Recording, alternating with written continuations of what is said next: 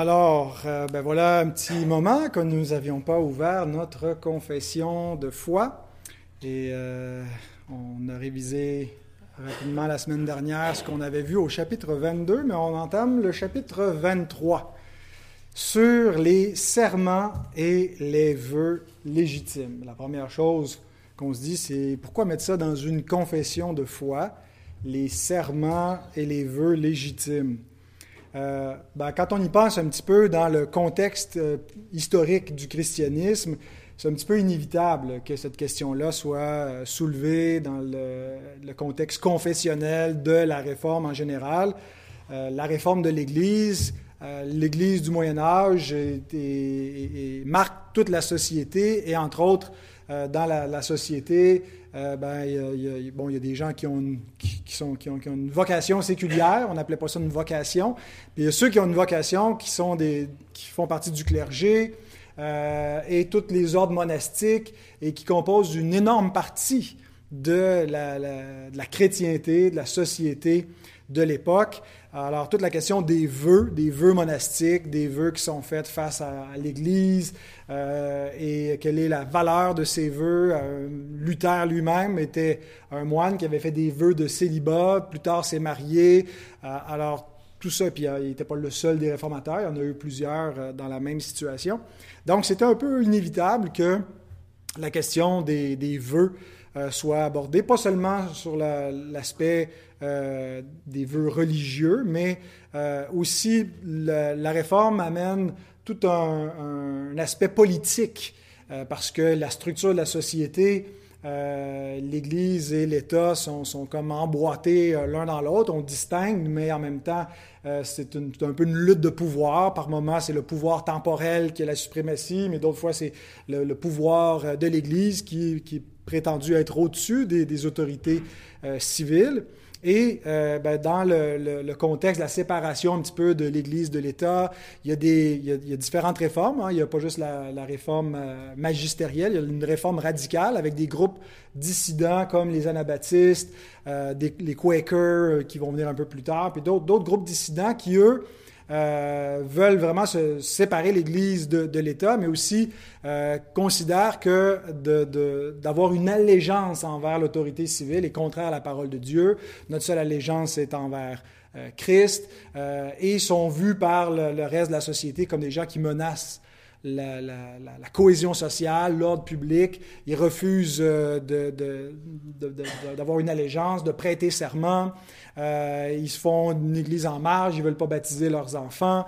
Alors, euh, mais ça, devient, euh, même si c'est des groupes marginalisés, qui ont quand même une assez grande importance pour que la question des vœux et des serments que eux contestent soit soulevée et soit défendue par les réformateurs. Est-ce qu'il est légitime pour l'autorité publique de, de, forcer parfois des serments ou d'exiger une allégeance? alors, c'est dans ce contexte-là. Euh, mais aussi parce que euh, à l'époque de euh, l'Assemblée de Westminster, où la, première version de, ce chapitre a été rédigée avant d'être révisée par les baptistes quelques décennies plus tard, ben, la société de l'époque, tout le monde, en plus des, structures formelles où on peut prêter serment, mais tout le monde utilise euh, le, serment à qui mieux mieux, hein, je te jure si, I swear this, I swear that. Euh, euh, et, là, ça, ressemble beaucoup à notre époque, où les gens jurent sans, nécessité, jurent régulièrement. On a un peu ce problème-là, nous, avec nos enfants. On veut leur expliquer que les serments, ça, a sa place, mais euh, ils en abusent un petit peu par moment où ils sont en train de se jurer l'un à l'autre qu'ils disent la vérité et, et, et c'est vraiment pas la façon d'utiliser euh, le, fait de jurer euh, bibliquement. Et bon, c'était, c'était donc courant à l'époque, c'est courant à notre époque. et donc, ça devient pertinent pour nous de se dire, ben, est-ce qu'un chrétien a le droit de jurer? quand est-ce qu'un chrétien a le droit de jurer? alors, avant de regarder le texte, euh, juste une petite euh, notion, distinction entre euh, serment et des vœux. il y a une similitude. Hein, serment et vœux, c'est synonyme. Ça fait partie un peu de la, même famille. Même on retrouve des, une terminologie biblique. par exemple, dans Nombre 30, verset 3, lorsqu'un homme fera un vœu à l'Éternel ou un serment pour se lier par un engagement, il ne violera point sa parole, il agira selon tout ce qui est sorti de sa bouche. Donc, même dans le langage original, il y a des, distinctions entre différents types de paroles euh, qui assermentent ou des paroles sacrées. Mais donc, un serment ou un vœu, c'est une parole qui, revêt un caractère un peu plus sacré, un peu plus solennel, d'engagement. Mais si on peut faire une distinction entre serment et vœu, un serment, généralement, c'est envers euh, l'homme, tandis qu'un vœu, c'est davantage envers Dieu. Euh, bien sûr, on parle de vœu de mariage, mais on pourrait aussi parler de serment de mariage. Le, serment vient confirmer, euh, le vœu vient engager. Alors, je ne pense pas qu'on peut faire une, une, distinction là, absolue entre les deux termes, mais euh, voyons plus les serments où c'est ce qu'on fait envers l'homme ou une autorité humaine, les vœux envers Dieu. Un qui confirme ce qu'on dit, l'autre qui nous engage euh, face à quelque chose. Le, le, chapitre 23 compte cinq paragraphes. Euh, dans la version initiale de la confession de foi de Westminster, il y en avait sept.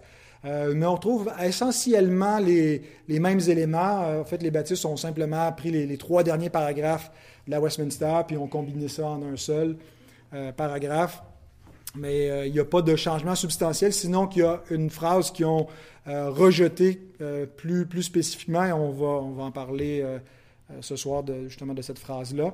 Euh, où les, les, les, presbytériens dans la confession de Westminster disent que refuser de prêter serment est un péché et les baptistes n'ont pas affirmé euh, cette chose-là, mais sinon, pour le reste, c'est assez similaire. Alors, pour euh, présenter cette doctrine des vœux et serments légitimes, je vais poser trois questions. La première, quand et comment est-il légitime de jurer? Alors, c'est ce qu'on va voir ce soir. Et les deux autres questions dans les prochaines semaines euh, seront peut-on rompre un serment? Et troisièmement, quel genre de vœux sont-ils légitimes? Par exemple, la question des, des, vœux de, de, célibat, est-ce qu'il peut y avoir une légitimité à, tout cela? Alors, quand et comment est-il légitime de jurer? Voici la réponse courte à cette question. Il ne faut jurer que lorsque cela est nécessaire, en ne déclarant que la vérité et en utilisant le nom de Dieu, autrement, il s'agit d'un péché. Alors si on jure quand ce n'est pas nécessaire, si on ne déclare pas la vérité, si on utilise un autre nom que le nom de Dieu, euh, ben, on n'utilise pas proprement euh, les, serments bibliques et euh, on pêche. Alors certains chrétiens, peut-être d'entre nous, ont des réticences face à, jurer euh, parce que l'Écriture et notre Seigneur dit euh, de ne jurer aucunement dans le Sermon sur la montagne, Matthieu 5, 34. Et euh, Jacques reprend la même chose dans son épître, Jacques 5, 12, où il nous est dit de ne pas jurer ni par le ciel, ni par telle ou telle chose. Alors, sur la base de ces versets, euh, certains euh, les prennent vraiment de façon absolue en disant qu'il n'est jamais légitime pour un chrétien de jurer. Dès qu'on dit à quelqu'un qu'on lui jure quelque chose, on pêche. Euh, se faire assermenter, c'est contredire la parole de Dieu parce qu'on ne doit pas jurer.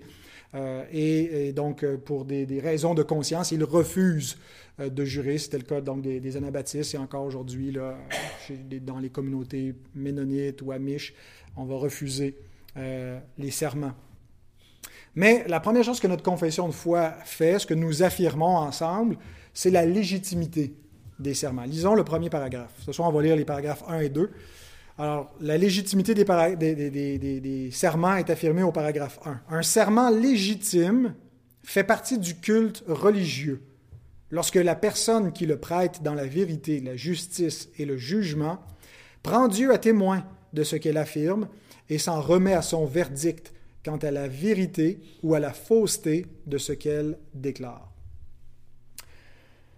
La légitimité des serments peut être euh, établie sur la base au moins de trois euh, raisons bibliques, trois arguments bibliques. Premièrement, par des passages bibliques qui commandent implicitement ou explicitement de jurer par le nom de Dieu juste dans le décalogue, de ne pas prendre le nom de Dieu en vain, euh, c'est sous-entendu qu'on parle au nom de Dieu, on prend son nom pour attester ce qu'on dit.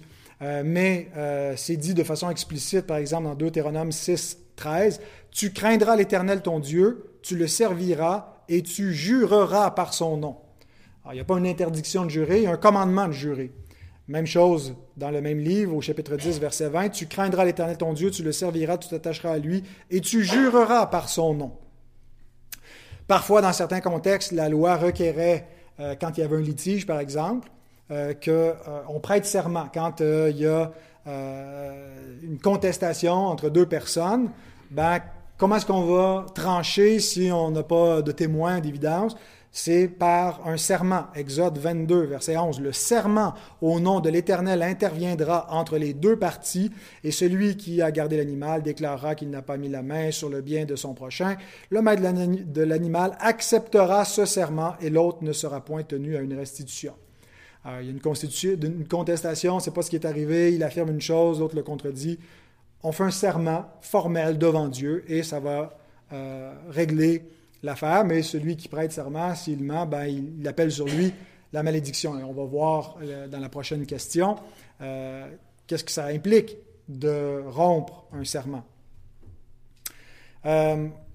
Euh, ce précepte est un peu réaffirmé dans le Nouveau Testament dans les contextes disciplinaires de l'Église. Matthieu 18, 16, de, de, régler un litige dans l'Église sur la déposition de deux ou de trois témoins. Même chose dans 1 Timothée 5, 19 de ne pas recevoir d'accusation contre un ancien, si ce n'est sur la déposition de deux ou de trois témoins. Euh, c'est une, application d'un principe de la loi de Moïse, euh, où finalement deux ou trois témoins, qu'est-ce qu'ils font? Ben, ils déposent, ils font une déclaration formelle, solennelle, devant Dieu. Donc, il y a une forme d'assermentation qui est faite. Alors voilà la première euh, raison, c'est parce qu'il y a des passages bibliques qui commandent implicitement ou explicitement de jurer par le nom de Dieu. Deuxième type de, raison, euh, ben, on a l'exemple de saints, de prophètes, d'apôtres qui utilisent des formules de serment dans les deux testaments. Euh, et euh, ça permet donc d'établir la, légitimité de cette pratique, qu'on voit les patriarches, où Abraham fait jurer son serviteur dans Genèse 24, 3 de ne pas prendre une femme pour son fils parmi les Cananéens, mais d'aller chez ceux de son peuple. On voit Joseph qui fait jurer ses fils de ne pas être enterrés euh, c'est plutôt euh, Jacob qui fait jurer ses fils de ne pas être enterrés en Égypte, mais d'être amenés. Puis, puis Joseph va, faire, demander la même chose. Euh, lors de la dédicace du temple, Salomon dit dans 2 Chroniques 6, 22 à 23, Si quelqu'un pêche contre son prochain et qu'on lui impose un serment pour le faire jurer, et s'il vient jurer devant ton autel dans cette maison, écoute-le des cieux, agis et juge tes serviteurs, condamne le coupable, fais retomber sur euh, sa, conduite sur sa tête, rend justice à l'innocent et traite-le selon son innocence. Euh, donc, il y a un contexte où venir jurer devant l'autel de Dieu dans le temple. Néhémie faisait jurer euh, les, Israélites de ne pas prendre des femmes étrangères. Paul, à plusieurs reprises, va employer des formules de, de serment, par exemple, une assez forte dans 2 Corinthiens 1, 23. Or, je prends Dieu à témoin sur mon âme que c'est pour vous épargner que je ne suis pas allé, que je ne suis plus allé à Corinthe. Donc, euh, on le voit prêter serment et on le voit aussi prendre des vœux sacrés dans Acte 18, 18, quand il se rase la tête pour faire un vœu. Euh, et on a aussi, euh, dans le même sens, des, oracles prophétiques qui utilisent constamment ces, formes-là. Là, euh, l'Éternel est vivant, euh, pour finalement attester, c'est des formules où, finalement ils jurent par le nom de l'Éternel pour déclarer ce qu'ils disent. Dieu lui-même, quand il parle, je le jure par moi-même, la vérité sort de ma bouche et ma parole ne sera point révoquée. Tout genou fléchira devant moi, toute langue jurera par moi. Euh, et le troisième argument, ben, c'est que Christ lui-même a parlé sous serment lors de son procès. Et Dieu lui-même, comme on vient de le voir dans ce verset, jure fréquemment dans sa parole. On voit Jésus qui est euh, adjuré par le grand prêtre dans Matthieu 26, 63, et il ne reste pas en silence, il répond, alors qu'il avait gardé le silence euh, jusque-là. Donc il, euh, ne s'oppose pas finalement au serment. Et Hébreu 6, 13 à 16 nous dit que euh, Dieu ne pouvait pas jurer par plus grand que lui. Les hommes invoquent celui qui est plus grand qu'eux pour jurer, mais Dieu donc jure par lui-même parce qu'il n'y a rien de plus grand que lui par lequel il pourrait jurer. Alors voilà les trois, trois raisons bibliques qui démontrent qu'il y a une légitimité à jurer, à utiliser des serments. Comme l'Écriture ne peut pas se contredire, ça implique que quand Jésus et Jacques euh, disent de ne pas jurer, ils ne sont pas en train de condamner de manière absolue tout usage des serments pour les chrétiens. Qu'est-ce qu'ils font exactement euh, dans, ces portions d'Écriture? Qu'est-ce qu'ils nous interdisent? Euh, ils nous interdisent ce qui était des pratiques courantes à leur époque et probablement à toutes les époques, c'est-à-dire de jurer avec précipitation, de jurer sans avoir tellement réfléchi euh, ce qu'on dit, sans réaliser euh, comment qu'un serment devant Dieu nous lie, euh, de jurer sans nécessité, de jurer pour impressionner, de jurer sans dire la vérité, et parfois en pensant par des, des abstractions mentales que si je le jure par l'autel, ben, je ne suis pas lié, mais si je le jure par ce qui est sur l'autel, là, c'est différent. Si je le jure par le, temple ou différentes ou par l'or du temple, ou par le ciel, versus par le, trône de Dieu qui est dans le ciel. Et Jésus leur montre dans Matthieu 23, euh, 16 à 22 que tous ces euh, stratagèmes pour essayer de, euh, d'enlever Dieu du témoin du serment ne fonctionnent pas, que Dieu est toujours témoin. Et c'est dans ce sens-là qu'il dit de ne pas imiter cette pratique. Un petit peu comme qu'on voit dans les antithèses, Jésus n'est pas en train de s'opposer à, la loi qu'on voit dans l'Ancien Testament qui commande de jurer, mais aux abus qu'on faisait, euh, où Dieu dit tu vas jurer par mon nom. Mais donc, pour éviter de, de mentir ou de prendre le nom de Dieu en vain, ben, on jurait par autre chose. Puis Jésus dit, ben, cette pratique, ça vient du malin. Euh, puis il restitue en quelque sorte la, juste pratique des serments. Donc, Christ n'interdit pas, euh, de jurer, euh, mais ce qu'il veut, c'est préserver ses disciples d'être des hommes qui soient comme les autres, qui parlent avec légèreté, qui n'ont pas un caractère de, vérité. Il veut que notre parole soit marquée par la vérité en tout temps, avec ou sans serment, mais ça ne veut pas dire qu'il n'y a jamais de, place pour jurer. Donc, quand doit-on jurer? Et le deuxième paragraphe va nous aider à répondre aussi à cette, cette question. On va le lire. Paragraphe 2. Les hommes ne peuvent prêter serment que par le nom de Dieu, qui doit être prononcé avec sainte crainte et respect. C'est pourquoi prêter un serment en vain ou de façon précipitée sur ce nom glorieux et redoutable ou sur quoi que ce soit d'autre est un péché qui doit être exécré. Cependant, relativement à certaines questions ou en des occasions importantes, pour la confirmation de la vérité ou dans le but de mettre fin à des querelles, prêter un serment est autorisé par la parole de Dieu si bien qu'en de telles matières, il faut prêter le serment légal imposé par l'autorité légitime. Donc, premièrement, si on veut répondre à la question quand faut-il jurer, il faut peut-être euh, euh, d'abord répondre à la question quand ne faut-il pas jurer? Il ne faut pas jurer sans raison. Si on n'a pas une raison pour jurer, on n'a pas une bonne raison, euh, c'est là qu'on pêche, c'est là qu'on utilise des formules qui n'ont pas lieu d'être. Euh, si on jure pour impressionner, ou si on, jure sans avoir réfléchi, de manière précipitée. Euh, promptement, quelqu'un nous le demande, puis sans, réfléchir plus longuement, on jure, euh, c'est ce qu'on ne doit pas faire. Même si ce qu'on dit est vrai. Je pense que de jurer sans raison ou de manière précipitée est un péché. Maintenant, quand est-ce qu'il faut jurer? Uniquement quand une garantie est nécessaire pour dissiper tout doute quant à la vérité ou quant à nos intentions, euh, en particulier s'il y a des soupçons ou des accusations, ou s'il y a une nécessité circonstancielle pour le faire. C'est euh, ce que dit la confession, c'est ce que dit la parole de Dieu. Hébreux 6, 16. Les hommes jurent par celui qui est plus grand qu'eux, euh, et le serment est une garantie qui met fin à tous leurs différends. Donc, quand il y a une circonstance, quand il y a un différent, quand il y a une raison pour jurer, il faut le faire. Maintenant, on a des exemples. Euh, qu'on peut penser aux, des exemples dans notre, vie actuelle, pourquoi on pourrait jurer. Ben, par exemple, euh, quand euh, c'est le temps d'aller devant un tribunal, il faut prêter serment. On peut être assermenté à d'autres moments, c'est pas seulement quand on est convoqué dans un tribunal, il peut y avoir d'autres circonstances où on doit être assermenté ou faire même un serment d'allégeance. Quand j'ai été engagé par le service correctionnel du Canada pour pouvoir travailler à la prison. J'ai dû prêter un serment d'allégeance à la reine d'Angleterre. C'est la, structure de l'autorité au Canada, tous les, tous les contrats, les appels d'offres, tout ça qui sont faits entre le gouvernement et des, tiers sont faits au nom de la reine. et ceux donc qui s'emploient à son service doivent euh, s'engager à avoir. Euh, puis, bon, il y a une formule, là, où on. Euh, mais on, est, on est fidèle à, l'intégrité de l'établissement, puis sur la base de, cette autorité-là. quand deux personnes se marient et qu'elles s'engagent solennellement, elles, promettent des intentions, elles promettent fidélité devant Dieu et devant les hommes, ben, c'est un serment. c'est, plus qu'un oui, je vais essayer. C'est, un engagement formel euh, qui nous lie, euh, qui nous lie devant Dieu. Euh, dans un litige, dans un, contexte d'Église qui opposerait, on, a déjà mentionné ces textes-là, mais un Timothée 5.19, donc nous parle de régler, puis Paul va faire appel, rappel aux Corinthiens d'établir sur eux des hommes qui sont capables de juger des problèmes qui aura entre des frères plutôt que d'aller plaider devant des, infidèles.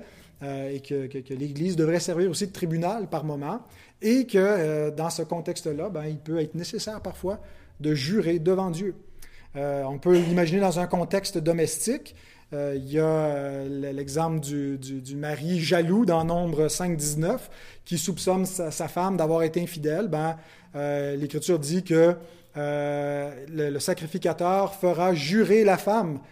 il va lui faire répéter ce qu'elle va dire et elle, lui garantit. Donc, euh, bon, on n'est pas dans, le même contexte lévitique, mais euh, disons que, dans un contexte domestique, s'il y a des, euh, inquiétudes, quoi que ce soit, ben, ça peut être nécessaire par moment de, garantir notre, notre fidélité, notre bonne conduite. si c'est le cas, par, par un serment. Si quelqu'un refuse de, le faire, ben, il y a peut-être des raisons. On le voit aussi avec un père avec sa, fille dans, Nombre 30, 4 à 6. Euh, il est question euh, d'une fille, d'une jeune fille qui, est encore sous l'autorité de son père, qui s'engage par des promesses de sa parole. Et si son père garde le silence face à elle, ben, elle va être liée par ses engagements. Mais euh, s'il décide qu'il brise ces vœux-là, ben, elle ne sera pas tenue de les, de les observer. Mais donc, un contexte domestique. Et euh, dans certains autres contextes où on veut parler avec solennité, pas dans le but d'impressionner un peu euh, euh, comme quand on abuse des serments, mais Paul, dans Philippiens 1.8, va dire Dieu m'est témoin que je vous chéris avec la tendresse de Jésus-Christ. 1 Thessaloniciens 2.5, il dit Jamais, en effet, n'avons-nous usé de paroles flatteuses, comme vous le savez, jamais nous n'avons eu la cupidité pour mobile. Dieu en est témoin. Donc il prend Dieu à témoin pour euh, finalement parler avec plus de, solennité. Euh, et euh, donc, ça, demeure légitime de, le faire. Je peux imaginer un, prédicateur qui, annonce la parole de Dieu et qui, pourrait, pour, pour, parler avec plus de, poids, appuyer la parole de Dieu avec une formule de serment en jurant. Alors, est-ce légitime de refuser de jurer euh, devant une autorité, une autorité légitime? Est-ce un péché? la Confession de Westminster affirme que c'est un péché euh, au paragraphe 3, mais euh, les baptistes ont rayé ce paragraphe et les presbytériens, dans la version américaine de la Confession de foi de Westminster, aussi n'ont pas retenu, probablement avec l'approche plus américaine de séparation entre l'Église et l'État, et n'aimaient pas trop cette idée d'imposer contre la conscience de quelqu'un de devoir juré, mais euh, donc au, 17e siècle, c'était vu comme cela. Euh, mais les baptistes avaient un peu plus d'égard pour euh, des consciences faibles qui peut-être étaient mal éclairées, mais les groupes dissidents, anabaptistes et autres, ils n'ont pas affirmé leur vue que c'est illégitime de prêter serment. On le voit dans, ce, chapitre qu'ils affirment la légitimité, euh, mais un peu plus de respect pour, les, autres consciences. Et euh, ils affirment quand même qu'il faut prêter le serment légal imposé par l'autorité légitime. Ils ne disent pas si c'est un péché de ne pas le faire, mais ils disent que ça devrait être fait, c'est un devoir civique. Dernier élément de la question, c'est comment faut-il jurer?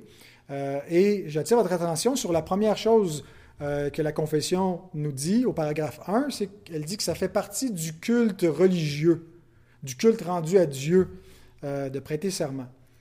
Je pense que premièrement, il y a un sens général qui est sous-entendu par l'idée du culte à Dieu dans le serment, dans le sens que tout serment est devant Dieu. Que prêter serment, c'est quoi? C'est prendre Dieu à témoin. C'est invoquer le nom de Dieu. C'est pas simplement une parole solennelle vis-à-vis d'une autorité humaine. C'est prendre l'autorité au-dessus de toute autorité. Euh, l'autorité, il n'y en a pas au-dessus de lui, même Dieu, quand il jure, il jure par lui-même. Et donc, tout serment, que les hommes en soient conscients ou non, quand ils jurent, ils prennent Dieu à témoin. C'est ce que fait un serment. C'est la fonction d'un serment, c'est d'attester devant Dieu et c'est de dire Dieu est témoin de ce que je dis, puis Dieu est d'accord avec moi. Donc, c'est d'impliquer le nom de Dieu. Et euh, donc, tout serment est forcément religieux. Même si les hommes sont, athées, le serment est par nature religieux. Euh, et c'est ce que Jésus montre dans Matthieu 23, euh, que celui qui jure par le ciel jure par le trône de Dieu et par celui qui est assis, qu'il n'y a aucune façon que tu peux prêter serment par quelque chose qui exclurait Dieu ou qui, ne te lirait pas. Hébreux 6, 16, la même chose, les hommes jurent par celui qui est plus grand qu'eux, ils prennent Dieu témoin. Et donc, la, confession affirme que la seule façon de jurer, c'est les, hommes ne peuvent prêter serment que par le nom de Dieu. On ne peut pas jurer par la tête de notre mère ou par euh, je ne sais quoi, ou juste jurer. Euh, quand, on jure, pas, on n'est pas obligé dans la formule de prononcer le nom de Dieu, mais il faut savoir, c'est un peu comme quand on, on prie au nom de Jésus. On n'est pas obligé de dire au nom de Jésus, mais on doit toujours savoir que c'est par lui, que c'est par sa médiation. Ben, chaque fois qu'on jure, on prend Dieu à témoin. Euh, et donc de, prendre d'autres personnes ou d'autres objets euh, comme la garantie ou le témoin de ce qu'on promet ou de ce qu'on jure, ben, Jésus nous dit ça vient du malin. Euh, c'est Dieu qui est le témoin de nos serments. Ça, c'est le sens général, pourquoi ça fait partie du culte religieux, parce que c'est devant Dieu. Mais il y a un sens plus spécifique, je pense, qu'on peut imaginer. Par exemple, quand on fait des vœux de membriété, ben, c'est des vœux, c'est des vœux solennels, c'est un engagement, c'est une promesse qui est faite entre nous, mais devant Dieu, on prend Dieu à témoin à quoi on s'engage.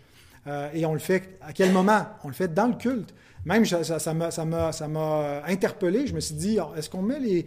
Ça est arrivé qu'on a mis des, des vœux de membriété après la bénédiction finale.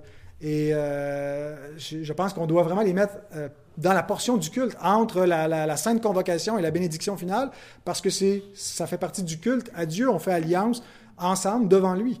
Euh, un culte d'ordination.